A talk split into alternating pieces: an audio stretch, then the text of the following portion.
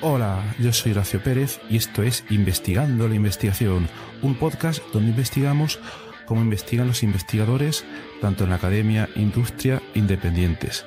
Todo ello mediante entrevistas y debates abiertos, técnicas y estrategias para mejorar todas las partes del proceso investigador y no menos importante, opiniones abiertas que espero llamen tu curiosidad y te hagan también reflexionar.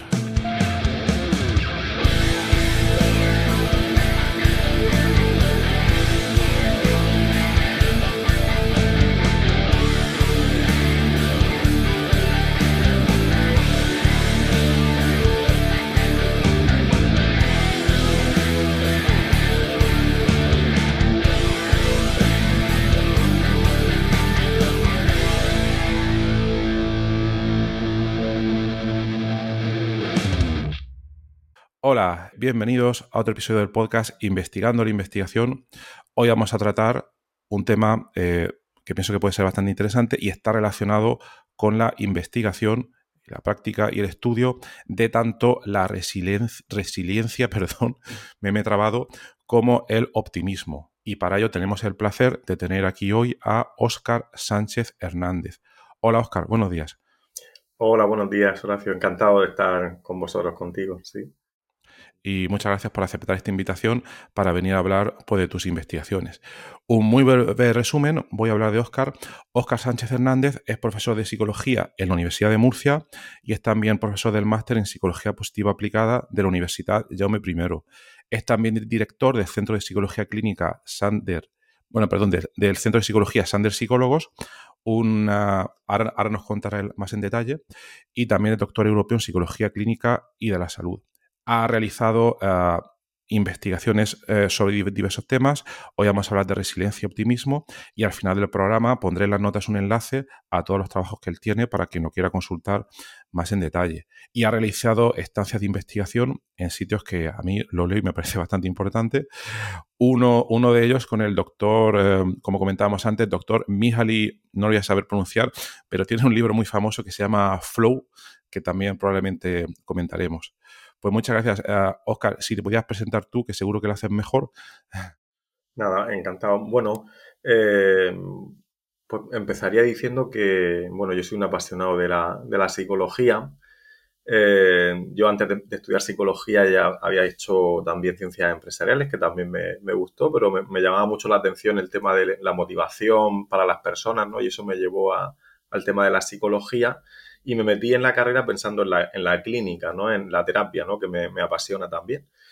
Y, pero conforme iba también avanzando en la carrera, pues mm, los estudios me parecían muy interesantes, empecé a meterme de alumno interno, ¿no?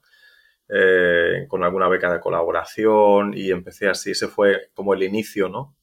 De, de la investigación y había una idea que a mí me, me rondaba mucho en la cabeza, ¿no? Y era que, qué podemos hacer eh, cuando, por ejemplo, en consulta vemos que viene una persona, ¿no?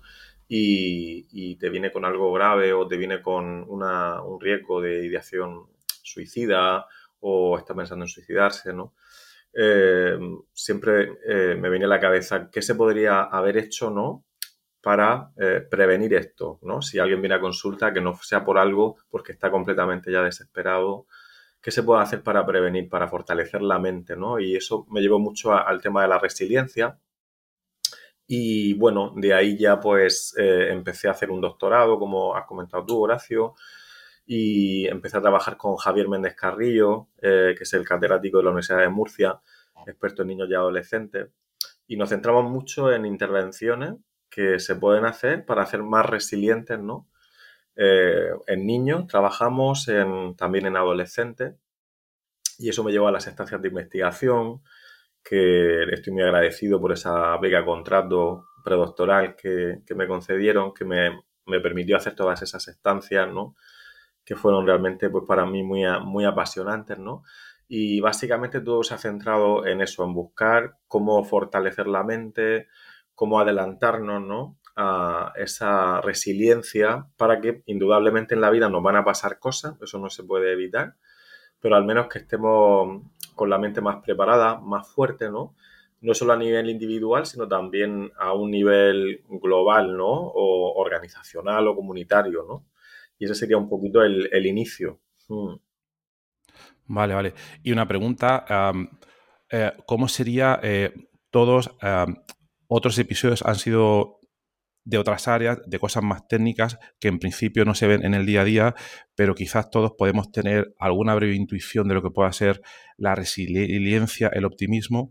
Pero la primera pregunta sería, ¿cómo de diferente es la noción que tenga la psicología de estos dos términos, si difiere mucho del concepto común, y luego eh, cómo se investiga en estas áreas, en la rama de la, de la, psicología, porque imagino que la investigación es más clínica, la que hacéis vosotros, o es más teórica, o brevemente, ¿cómo, cómo hacéis estos estudios? Hmm. Bueno, el concepto de resiliencia eh, va muy parejo a, a, cómo en la física se entiende, ¿no? Que tras una presión a un objeto, ¿no? Este objeto pues, va a tender a ceder pero la tendencia que tiene a volver a su estado original, mm, En, lo que sería la psicología y la psicología humana en particular, cuando un acontecimiento nos impacta, ¿no? Vamos a pensar, por ejemplo, en la, en la pandemia, que, pasamos todos, ¿no? Pues claro, em, eso puede hacer también que eh, los recursos psicológicos de la persona, ¿no? Pues se pudieran ver afectados, ¿no? Y puede afectar a su propia salud mental. Entonces, como cuando viene algo que nos impacta, la resiliencia habla de poder volver a tu punto original y de ahí ya empezar a derivarse también eh, otros conceptos, como por ejemplo el crecimiento postraumático, ¿no? Incluso después de ese impacto puedo incluso crecer o la posibilidad de poder crecer después de, ese evento, ¿no? Pero básicamente sería eso, volver a, recomponerme después de, ese golpe. Mm. Y bueno, me has preguntado también cómo se investiga. Eh, nosotros lo que hacemos sería, eh, desde la psicología, que claramente pues tiene una parte que viene mucho de la, psicología, de la filosofía, de la sociología, de la biología, ¿no? las neurociencias se han metido mucho ahora también en temas de psicología, ¿no? Lo que intentamos ver es cómo eh, crear estructuras psicológicas que están asentadas en estructuras cerebrales, claramente, como decía Ramón y Cajal, y, claro, eh, lo que intentamos es mm, ver qué factores protegen a la persona, ¿no?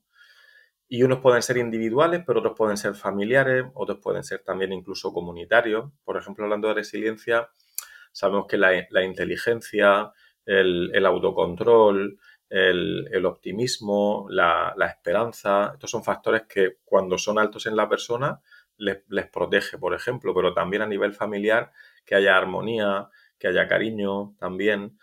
Variables sociodemográficas son importantes, por ejemplo, el nivel de estudio de los padres, el nivel de ingresos familiares que hay, pero también lo que rodea ¿no? al vecindario, si hay una sensación de seguridad, hay servicios de emergencia, hay también buenos colegios, si en la comunidad hay unos valores donde la violencia no se contempla o se contempla poco, ¿no?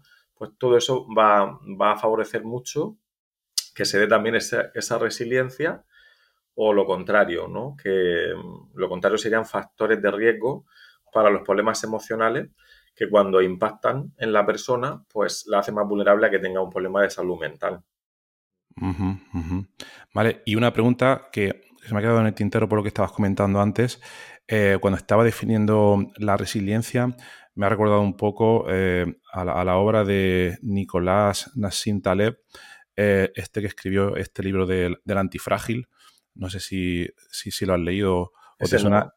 No. vale, vale. Entonces, eh, él define, él define eh, tres, como que tres estados, ¿no?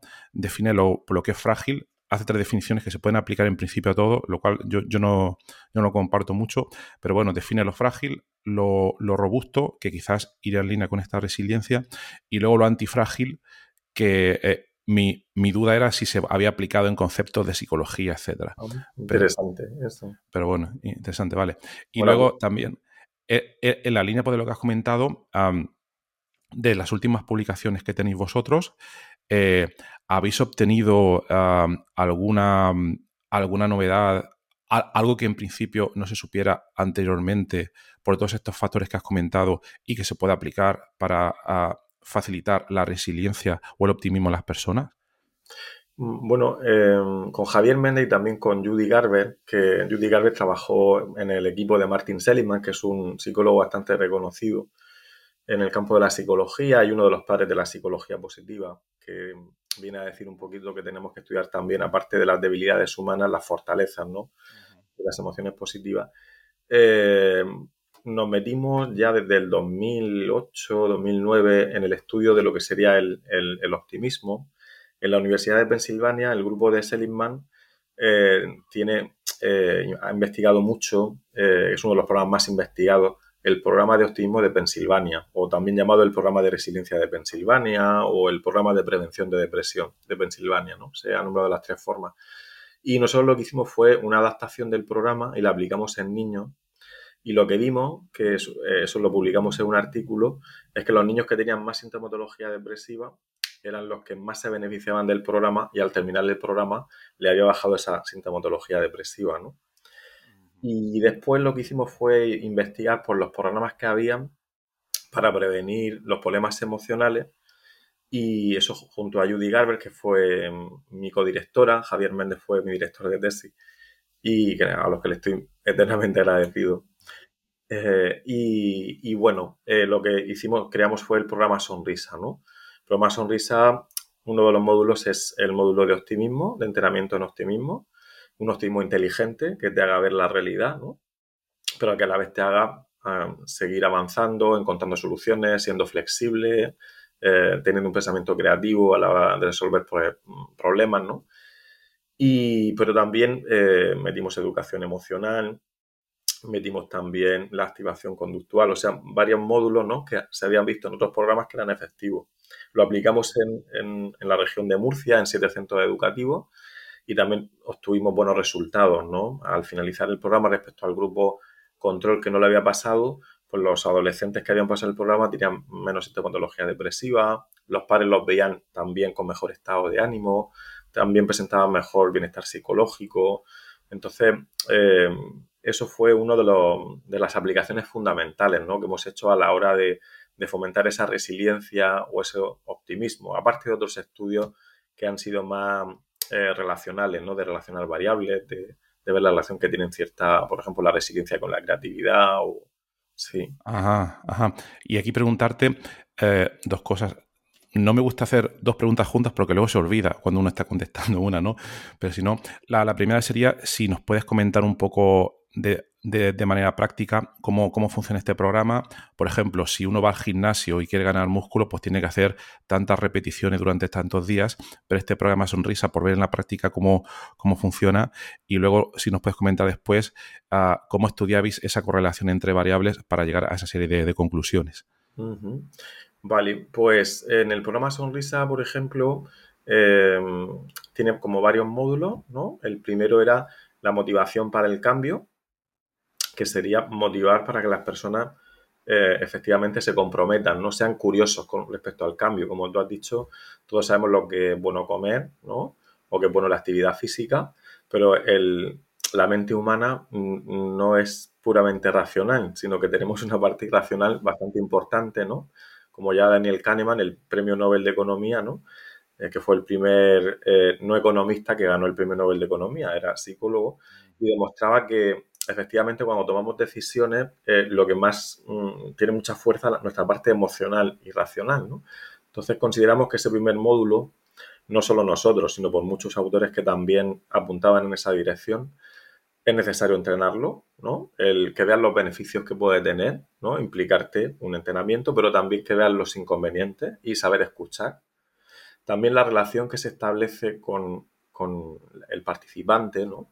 Es importante. Por ejemplo, un entrenador que esté entrenando a un deportista, la relación que tenga con él, ¿no? el cómo se relacione, si es empático, etcétera, va a motivar también mucho a, esas orientaciones que pueda dar el entrenador o el profesor. O, o, sea, la relación es muy importante para producir esa motivación para el cambio y eso también se, se trabaja. Se trabaja también el saber reconocer las emociones, nombrarlas, saber qué mensaje llevan, saber también que cuando haces actividades que te gustan, ¿no? Tienes actividades variadas, cuando socializas también con, personas que te hacen sentir bien, va a mejorar tu estado de ánimo y lo contrario lo bajaría, la inactividad, el aislamiento, ¿no? Que aquí precisamente la adolescencia es un periodo de, de riesgo. Y el entrenamiento optimista también, que sería aprender a ver que cuando nos pasan las cosas no solo nos impacta lo que nos ha ocurrido, sino también cómo lo interpretamos. ¿vale? Entonces, aprender a observar a la propia mente, crear distancia con ella, ver qué tipo de pensamientos e interpretaciones nos, vienen a la mente, el efecto que producen en nosotros. Decimos que a veces los pensamientos son como la ropa que llevamos. Eh, la ropa que llevas tiene que ser adaptativa a, donde estemos. Si, por ejemplo, ahora eh, pues vamos en, en bañador por la calle, ¿no? Pues no sería adaptativo, ¿no? Aunque en Murcia no sé qué decir. Claro. Se va el calor. Pero aunque, aunque estemos en la época que estamos, ¿no? Quiero decir que eh, un pensamiento tiene que ser adaptativo para un, contexto, ¿no? O cuando uno va a dar clase no va tampoco en bañador, no, no te sirve para, para, lo que vas a hacer, ¿no? Entonces el pensamiento o bien te puede bloquear y puede ser un poco productivo, ¿no? Te puede echar abajo, o el pensamiento te puede ayudar, ¿no? Cuando un alumno suspende un examen, si se le pasa el pensamiento, pues no sigo para estudiar, qué desastre soy, y se lo cree, claro, eso va a boicotear su motivación. Si en cambio es capaz de decir, pues mira, eh, este examen pues lo he suspendido, a lo mejor puedo ver que no descanso lo suficiente o no me he puesto a estudiar con antelación o también la situación familiar que tenía pues quizá me ha afectado. O sea, puede ver el conjunto de, situaciones que le están eh, influenciando, ¿no? Y plantear un plan de acción. Todo eso se entrena con el tema del optimismo, ¿no? Un plan de acción para hacer frente a, lo que tienes que resolver, que está en tu mano hacer para resolverlo, ¿no? Pues todas esas cosas son cosas que vamos trabajando ¿no? en el programa Sonrisa, también la asertividad, comunicarte sin ser agresivo pero tampoco pasivo, aprender a relajarte, a, fijar tu atención ¿no? en lo que te interesa. Mm. Son, eh, sería por ahí. Y me, pongo. Otra pregunta también. Creo que lo de la, cómo se relacionan las variables, ¿no? Pero antes de esa, sí, si te puedo hacer otra. Eh, cuando ah, cuando implementéis el programa, es decir, va dirigido a adolescentes principalmente, ¿no? Sí, bueno, el programa Sonrisa lo que se aplicó fue para adolescentes.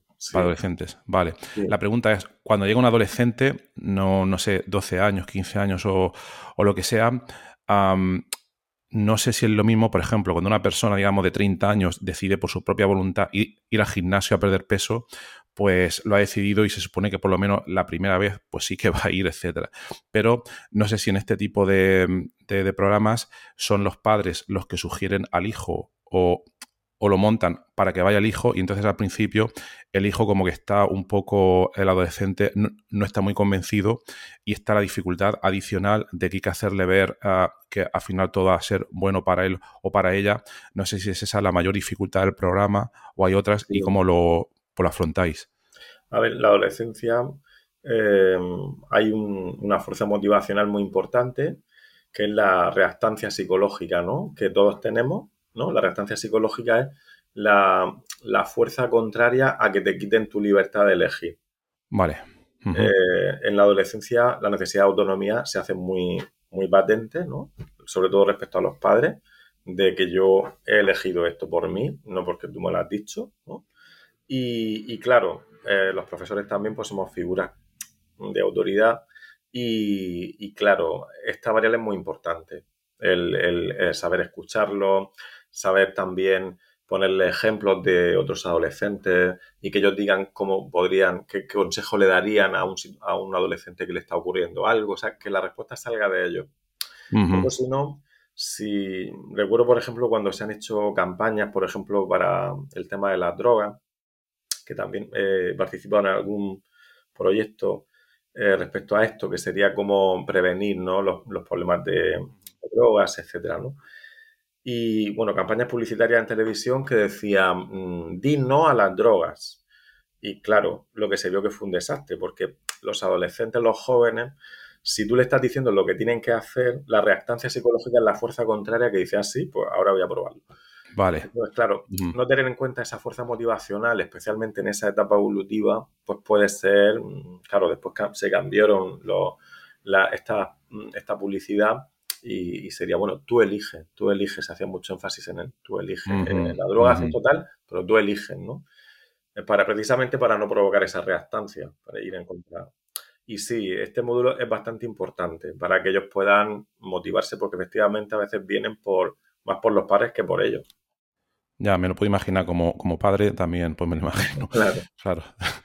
Vale, y luego dentro de este programa, aparte de esto que estamos comentando, cuando, cuando inician el, proceso, cuando inician el programa, ¿cuáles son, no sé si observáis algunos momentos que supongo que da gusto verlos en que, en que dicen, vaya, al principio no vienen muy convencidos, como estamos comentando, y luego cuando se dan cuenta de los beneficios, si se produce un, un antes y un después que podéis ver de manera clara y dice, vale, esto que me están comentando me beneficia y voy a poner mayor énfasis en ello o lo voy a practicar más. No sé si se, si se produce eso. Sí, hombre, la verdad es que se ven... A mí me, viene, me ha venido a la mente ahora una chica eh, que recuerdo que estábamos haciendo evaluación del seguimiento de los beneficios del programa, creo que fuera a los seis meses del, o a los ocho meses de, eh, de, haber hecho el programa. Y bueno, recuerdo que al final de hacer la evaluación de los cuestionarios, me dijo, pues sabes, Oscar, que te quiero comentar. Dice, el otro día estaban mis padres discutiendo y cogí lo del programa Sonrisa, lo de cómo negociar, ¿no? Y se lo puse a ellos, decía, a ver si aprendéis a hablar entre vosotros. muy bien, muy bien. El, el, el, cómo digo, mira, son unas generaciones que están recibiendo un tipo de conocimiento que a lo mejor pues las personas de nuestra generación no, no hemos recibido, ¿no? Claro. Y, es beneficioso y cómo ellos pueden concienciar, incluso enseñarnos a nosotros, como pasa con las nuevas tecnologías y todo. ¿no? Ajá. Entonces, esa conciencia para decir, pues hay formas de hablar que, que pueden ser más habilidosas, ¿no? Y cómo esta chica pues llevaba esos papeles, digo, y qué, qué haría con estos papeles a los ocho meses de terminar el programa, ¿no?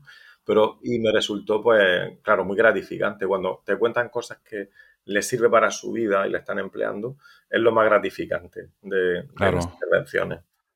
Claro, claro. Y ha venido, bueno, por lo que comentas, está diseñado para adolescentes, pero al oír sobre este programa, ha venido algún adulto, no sé, 30, 40 años, que, lo haya oído y ha dicho, ostras, a lo mejor a mí también me podría venir bien. No sé si lo consideráis como um, un grupo de tratamiento aparte, no, no sé. A ver, es mucho más fácil algo que se ha hecho para adolescentes adaptarlo para adultos.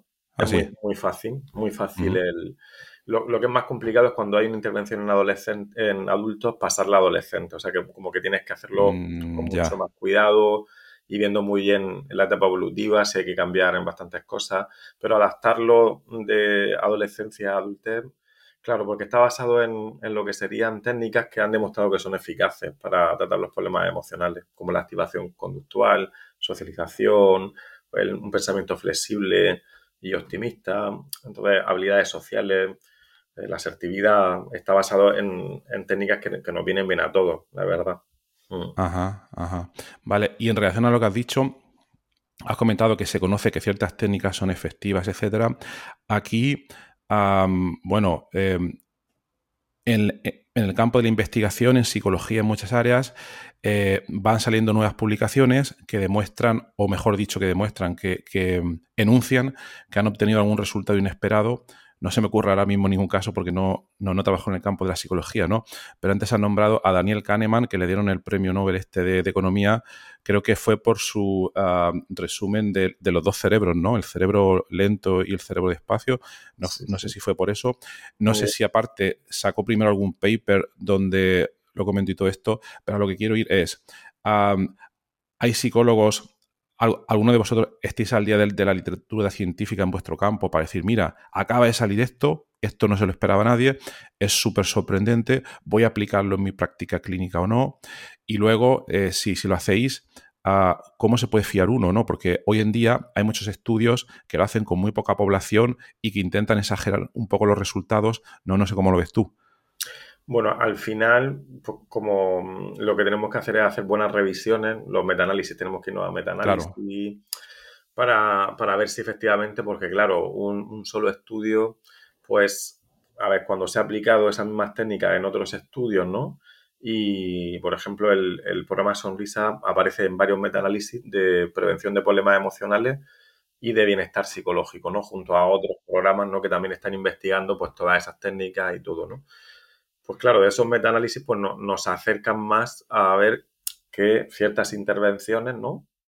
Pues pueden ser mejor, por ejemplo, hablando de un metaanálisis sobre promoción del bienestar psicológico, porque no es lo mismo prevenir problemas emocionales que promover el bienestar psicológico, ¿no?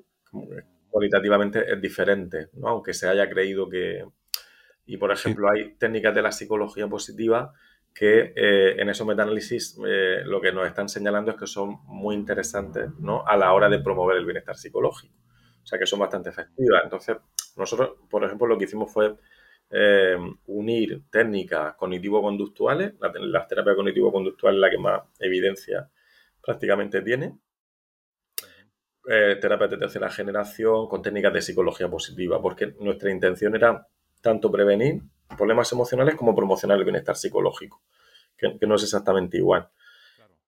Y claro, en, esas revisiones es lo que nos da a nosotros eh, pues el, indicio de decir, pues mira, esta técnica, ¿no? aparte de lo que sería tu práctica clínica, ¿no? lo que se llama la práctica basada en la evidencia, ¿no? que creo que es bastante interesante mm. que haya mucha comunicación entre los clínicos, ¿no? Que aplican o, también los psicólogos que hay o que deberían de estar en, los colegios, institutos, ¿no? Eh, aplicando intervenciones, eh, los que están en centros sanitarios, los investigadores, los padres, o sea, esta comunicación que fluyera con, más fluidez, ¿no?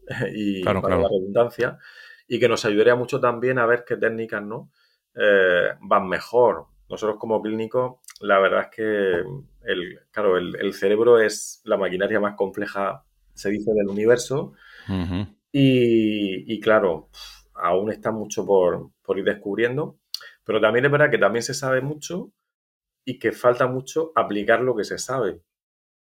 Sí, o sea que está el conocimiento ahí, ¿no? En múltiples publicaciones, diferentes fuentes de información, pero que no se está aplicando por, por diversos motivos. Claro, por ejemplo, si hablamos de resiliencia, un factor fundamental de, para fomentar la resiliencia es fomentar un apego seguro, una vinculación ¿no? Eh, saludable entre la madre, hijo. yo, como te comentaba antes de la entrevista, pues he vuelto a ser padre hace 20 meses, ¿no? De Ana Sofía. Y, y, bueno, mi mujer también es psicóloga, trabajamos juntos los dos. Y bueno, decíamos, pues bueno, a ver si, bueno, en este camino que estamos empezando, aparecen también protocolos, ¿no? Donde hay un fomento de la salud mental, información, orientación. Desgraciadamente, mm, todo lo que se sabe, eh, lo que se aplica en la práctica es mínimo. Lo que vemos que están orientando, informando, pues la lactancia materna, pero mm, precisamente estamos también estudiando un poquito eso, ¿no? Por ejemplo, se sabe que la educación emocional, el fomento del apego seguro, para la resiliencia. Sería fundamental en las primeras etapas. Hicimos un pequeño estudio a padres, también incluso profesionales de pediatría, y, para ver si aplicaban protocolos de apego seguro, de crianza saludable, de, y es mínimo, lo que se está muy poco. Entonces, lo que se sabe tampoco se está aplicando. Entonces, eso sí que, por lo menos la conciencia está subiendo, eso sí. La conciencia en salud mental sí que está subiendo, pero nos falta mucho aplicar lo que ya se sabe y bueno, y seguir avanzando en investigación porque el cerebro humano tiene ahí mucho, mucho que dar. Claro, claro, claro. Y una pregunta que, que quizás no haber hecho clara eh, sería la siguiente. Esta es una pregunta un poco más técnica. Cuando, cuando os ponís a, a hacer un, estudio eh, con un corte de población, no, sé, 10 personas, 20 personas, 100 personas, has comentado antes que intentáis, eh, o entendido así, encontrar como relación entre variables para ver alguna cosa que no se supiera. Pues si nos podéis comentar un poco más cómo, cómo realizáis ese proceso. A ver, eh, como ya te, he comentado, Horacio, pues, bueno, eh, hay estudios que hemos hecho, ¿no? Pero que son estudios, pues son más, modestos de relación de variables, que se hace con correlación, regresiones, ¿no? Pero realmente podemos acompañar esos estudios de un buen marco de otras investigaciones donde se haya visto que en estudios longitudinales, ¿no? Ciertas variables, ¿no? Sí que puedan ser eh, relevantes, ¿no? Cuando hacemos un estudio, como sabes, correlacional o de regresión o bueno, pues sí que nos ayuda a, indicar que podría haber cierta predicción cuando hablamos de regresión o de relación cuando hay correlación, ¿no?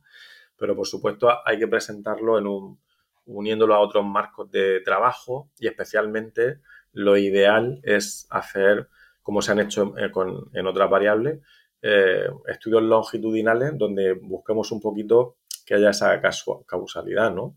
que realmente esta variable está afectando ¿no? a, a otra, ¿no? Porque podemos verlo en ese estudio longitudinal, ¿no? Ahí, pues bueno, hay que seguir avanzando, hay que seguir avanzando. Sí que hay estudios, por ejemplo, cuando hablamos de apego seguro, sí que hay estudios también longitudinales, ¿no? Del optimismo también se ha investigado muchísimo y hay estudios tanto longitudinales como transversales y, lo que sale es que es una variable que tiene que ver mucho con la salud mental y con el bienestar, psicológico. pero sí, eh, a ver, nosotros en concreto no hemos hecho un estudio, estudios longitudinales, los hemos hecho más transversales ¿no? en el momento. Entonces, no dan cierta indicación, pero tiene sus limitaciones que tenemos que acompañar con, lo que otros eh, investigadores están haciendo. Mm. Claro, claro, porque muchas veces en estos estudios imagino que uno de los principales problemas es tener datos suficientes, participantes suficientes, y eso, claro. y eso, no, y, eso pone fácil, claro. Claro, sí, sí, a veces pues no, eh, a veces no es fácil, ¿no? El, a ver, hay estudios, por ejemplo, hicimos uno sobre resiliencia que unía la resiliencia con la creatividad, pero eso fue, bueno, un, estudio piloto de 89 participantes, son, eh, son muestras pequeñas, ¿no? Claro. para, para, realmente mm, tener más fuerza ¿no? en, en, esas conclusiones, pues lo ideal son muestras más grandes. En otros estudios sí que hemos conseguido, ¿no? Por ejemplo, con un estudio que hicimos con 1.212 eh, adolescentes, que ha salido hace poco ese artículo, ahora en el 2023, donde se ve, por ejemplo, que mm, en la adolescencia, eh, en las chicas, la, sintomatología depresiva es mayor, ¿no? Y por lo, tenemos que tener muy en cuenta el tema del sexo. También hay como que las chicas en la adolescencia son más vulnerables, ¿no? Y tenemos que estar especial, especialmente atentos, ¿no? Y también en ese estudio lo que veíamos es que cuando a partir de los 12 años de los 12 a los 13, 14, ¿no? Ahí en, ese periodo evolutivo hay un salto en sintomatología depresiva. O sea que ahí sería muy, muy interesante el, hacer intervenciones preventivas.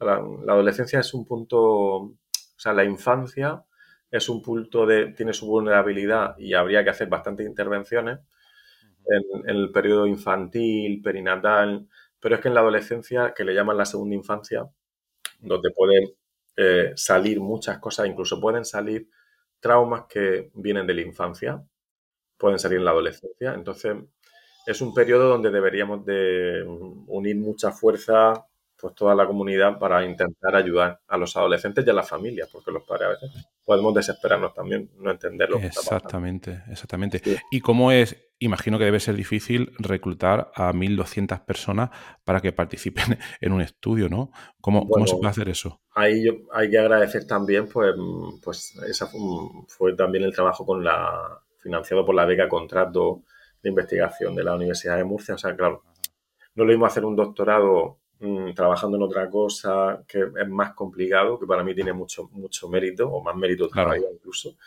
que te concedan una beca y un contrato, entonces puedas dedicarte mm, como un trabajo a, pues a eso, a ir a los centros educativos, reclutar.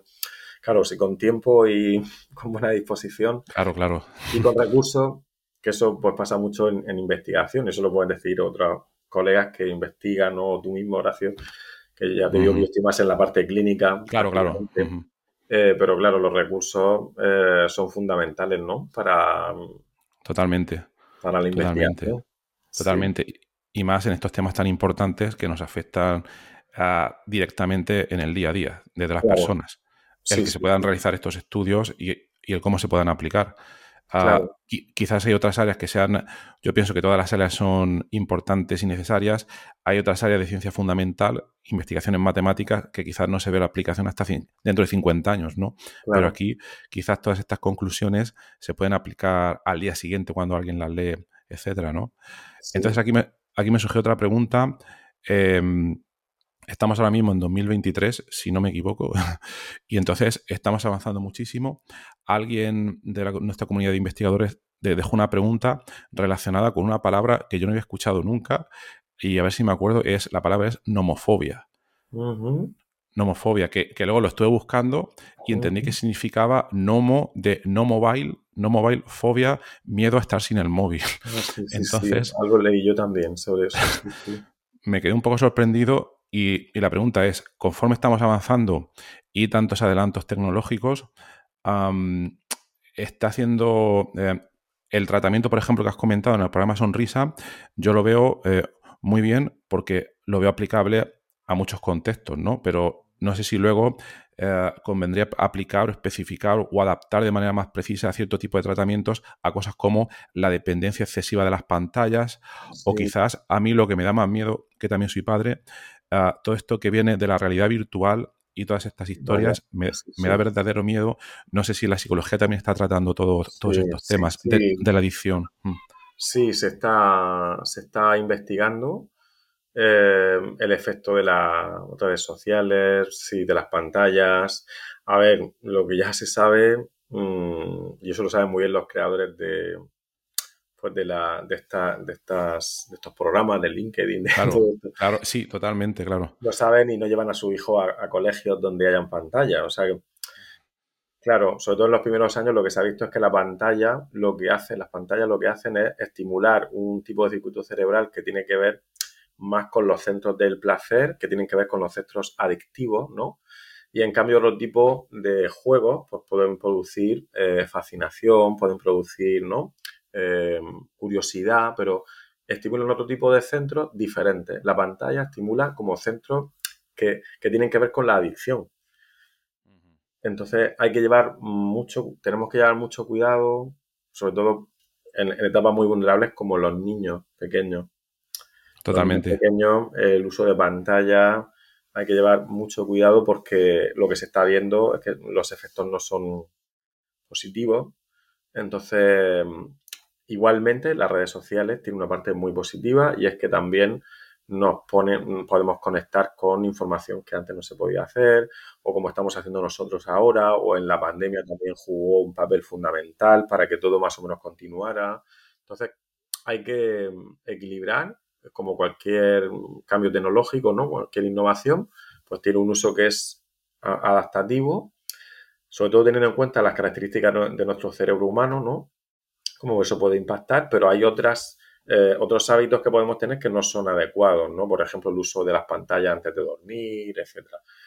Entonces, todo esto eh, sí que se, está investigando y, y, cada vez se está especificando más, ¿no? Que sería un uso saludable distinguiéndolo de un uso que no, es saludable.